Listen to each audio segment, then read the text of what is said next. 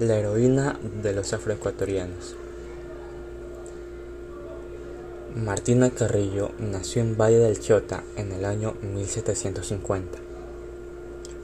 Fue una mujer que pertenecía a la clase de los esclavos. Creció en una hacienda llamada La Concepción, donde trabajaba de una forma forzada. A finales de enero del 1778, cansada de los castigos del administrador, huyó con tres parejas más de esclavos a Quito para presentar una serie de quejas al presidente Dibuja. Al llegar donde el presidente, exigían una suficiente alimentación, mejor vestimenta, días libres para el trabajo, no a los castigos injustificados. El presidente cumplió con las exigencias.